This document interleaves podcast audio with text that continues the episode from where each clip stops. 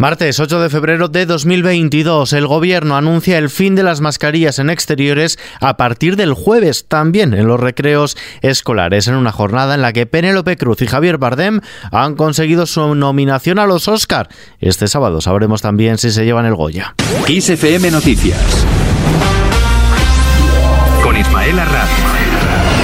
El Gobierno aprueba el PERTE para el sector agroalimentario. El Consejo de Ministros ha aprobado este martes el proyecto estratégico para la recuperación y transformación económica que contará con una inversión pública de unos mil millones de euros hasta 2023 y con el que se prevé generar un impacto de partida en la economía de unos 3.000 millones de euros, estimándose además una creación neta de hasta 16.000 empleos. Luis Planas, ministro de Agricultura. Primero, el incremento de la competitividad en segundo lugar, el incremento de la sostenibilidad del mismo de cara a los retos evidentes que tenemos desde el punto de vista del cambio climático y de la conservación del medio ambiente, como lo es también todos los temas relativos a la trazabilidad y la seguridad alimentaria el ministro también ha mostrado su preocupación por la falta de lluvias en las últimas semanas en España y ha defendido las medidas impulsadas por el gobierno para lograr un riego sostenible. Todo ello en un Consejo de Ministros que, como decíamos en la cabecera,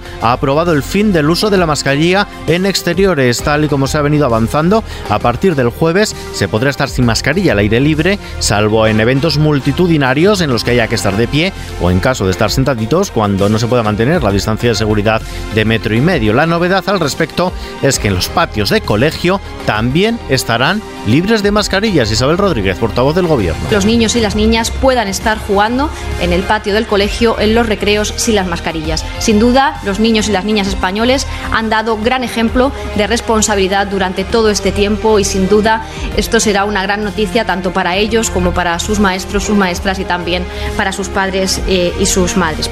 Mientras tanto, el Gobierno reserva 253 millones de euros para comprar Paxlovid lo antes posible. El Consejo de Ministros ha aprobado un fondo de contingencia para la adquisición de material sanitario en la lucha contra la COVID-19, entre el que se encuentra el medicamento antiviral de los laboratorios Pfizer. Permitirá realizar un tratamiento ambulatorio de pacientes leves con factores de riesgo, controlando la progresión de la infección, frenar la hospitalización y la muerte.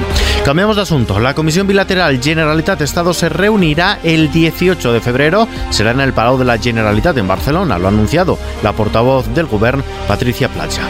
L'ordre del dia s'està tancant el orden del día se está cerrando. El objetivo del gobierno es que salga bien y que las negociaciones sean provechosas, dice la portavoz del gobierno. En la comisión bilateral de agosto, ambos ejecutivos pactaron celebrar una nueva reunión en enero, pero este segundo encuentro se ha ido posponiendo. Finalmente se celebrará una vez pasadas las elecciones de Castilla y León de este domingo 13 de febrero.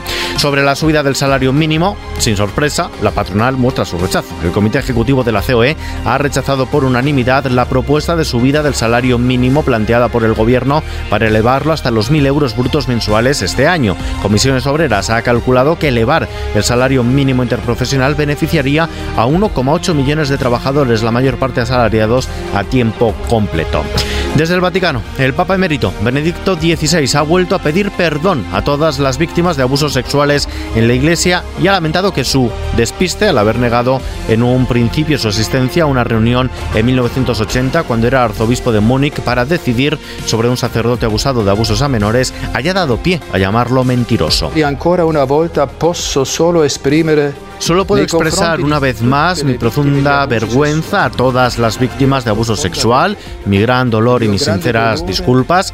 Cada caso de abuso sexual es terrible e irreparable. Mi profunda compasión hacia las víctimas de abuso sexual. Lamento todos y cada uno de los casos, dice Benedicto XVI a través de un portavoz que ha leído el comunicado emitido por el Papa emérito. per ogni singolo caso.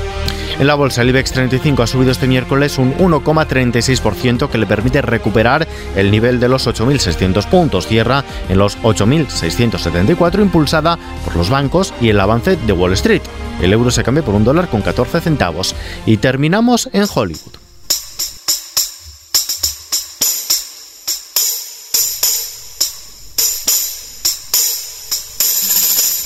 Penélope Cruz y Javier Bardem aspiran al Oscar. La de Alcobendas aspira a alzarse con la estatuilla como mejor actriz protagonista gracias a su papel en Madres Paralelas de Pedro Almodóvar, mientras que su marido, Javier Bardem, también pisará la alfombra roja, en este caso como candidato por ser Los Ricardos.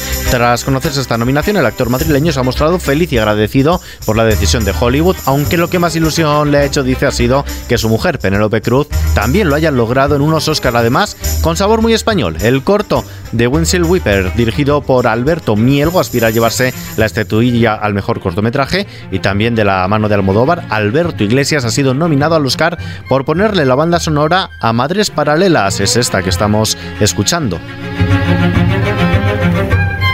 La 94 edición de los premios Oscar se entregarán en el Dolby Theater de Los Ángeles el próximo 27 de marzo.